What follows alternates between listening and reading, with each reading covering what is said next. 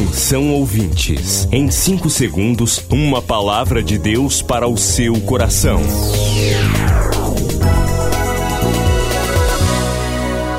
No ar, o Ministério Amigos da Oração e o seu devocional Meu Dia com Deus.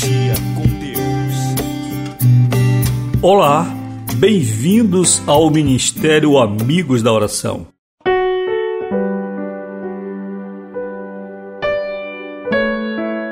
Hoje temos uma mensagem de Deus para você. A palavra diz: nossa falsa consciência. Leitura de Provérbios 29, primeiro. O homem que muitas vezes repreendido endurece a cerviz será quebrantado de repente sem que haja cura. De que material é formada a nossa consciência? Acredito que a consciência é produto de nossa interação com o meio. A consciência se forma a partir de um conjunto de elementos intrínsecos de nossa personalidade e de seu contato com o mundo. Existirá uma falsa consciência? Sim, acredito. Considerando que existem verdades espirituais absolutas, todas as nossas verdades serão falsas quando assentadas em outros fundamentos. Assim, quando alguém furta e cria justificativas mentais para o seu ato, estará construindo uma consciência falsa. O mesmo exemplo se aplica a todas as transgressões. O texto bíblico acima que lemos nos fala de um tipo de consciência cauterizada. Nesse estágio, a mentira é chamada de verdade e vice-versa. É a consciência que dirige a mente de falsos religiosos, de ladrões do santuário e homicidas morais de seus irmãos. Por incrível que pareça, tais pessoas se acham certas. Para evitar que as nossas verdades sejam mentiras, precisamos do espelho da palavra a Bíblia nos mostra exatamente como somos. Ela tem o poder de perscrutar o pensamento mais recôndito e de trazê-lo à luz. Assim teremos uma consciência verdadeira em sintonia com a vontade de Deus. O resto, o resto é ilusão. Oremos agora, Senhor, que a minha consciência seja formada pela tua palavra em nome de Jesus. Amém. Olhem que coisa, hoje nós resolvemos falar sobre como é formada a nossa consciência.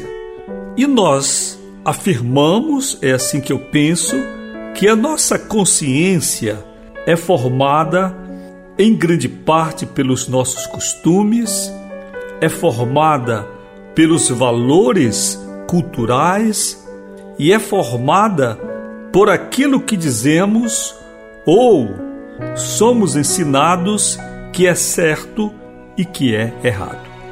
Bem, é um assunto complexo, profundo e sobre que eu gosto de falar. Eu penso que existem pessoas escravas de suas próprias consciências. Eu penso que a consciência ela é formada em grande parte pelo nosso meio. Eu penso que a consciência, quando nascemos, é um tipo de matéria bruta. Nós nascemos com alguns princípios, sim. São princípios que vêm junto com a nossa personalidade, o que eu chamo de elementos intrínsecos, interiores mas em grande parte nós nascemos como uma matéria bruta. Observe, por exemplo, o que acontece com a nossa fala, com o idioma que falamos. Nós nascemos com a capacidade de emitir sons inteligíveis, de falar, porém, a língua que falaremos dependerá do lugar onde formos criados. Se uma pessoa nasce na Alemanha e ali é criada, falará naturalmente alemão. Porém, se nascer numa tribo indígena retirada do meio do resto da sociedade, falará também a língua daquela tribo. Você nota que todos nós nascemos com a capacidade de falar, mas a fala será formada, será moldada a partir do meio em que nós vivemos. A mesma coisa, todos os valores culturais, inclusive a religião. Você e eu que nasceu em um país católico, em um país evangélico, em um país cristão, terá grande possibilidade de se tornar um cristão. Mas se você tivesse nascido na Índia, você seria hindu. Se você tivesse nascido no Japão, a sua religião deveria ser o budismo, por exemplo, ou o shintoísmo. Se você tivesse nascido em uma tribo indígena remota, você deveria ter a crença que os indígenas têm. Ou seja, a capacidade de crer todos temos ao nascer. Mas em quem ou no que vamos crer dependerá do meio em que vivemos. Assim também é a nossa consciência. A Bíblia nos fala desta consciência cauterizada. O homem que muitas vezes repreendido endurece a cerviz será quebrantado de repente sem que haja cura. A Bíblia está falando de um estado em que a pessoa tanto erra, tanto erra, tanto erra, tanto erra, tanto erra com o passar dos anos, que ela começa, essa pessoa, a achar que está certa.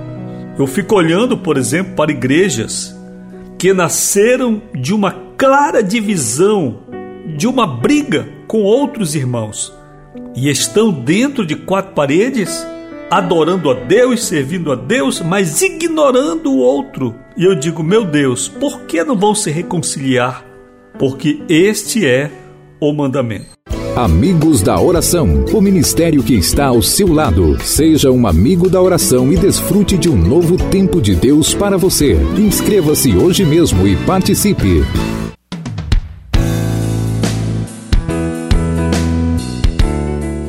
Fiquemos então com esta palavra. Agora quero lembrar aniversariantes do Ministério Amigos da Oração. E quero pedir desculpas à amiga da oração Elilde Rodrigues do Nascimento, que esteve no berço ontem, mas hoje ainda é o segundo dia deste novo ano, não é, Elilde? Portanto, que a bênção do Senhor esteja sobre ti. Eu te abençoo em nome de Jesus, Elilde. E hoje é aniversário da Silene Margarete Ramos Monteiro, em Belém. A Elilde ontem a nem deu. E Maria do Carmo Ferreira da Silva Araújo, em Icoaraci, também fazendo festa hoje. Que a bênção do Senhor esteja sobre você, Lilde, Silene e Maria do Carmo. A paz do Senhor. Milhares de vidas edificadas, salvação, cura. A mensagem transformadora do Evangelho. O que você pode fazer por isto? Envie hoje uma oferta de amor para Amigos da Oração Ministério Evangelístico. Bradesco, agência 1396, dígito 0. Conta corrente 81225, dígito 0. Caixa Econômica, agência 1314. Conta corrente 2769, dígito 8. Operação 003. Você acabou de ouvir Meu Dia com Deus, uma produção do Ministério Amigos da Oração.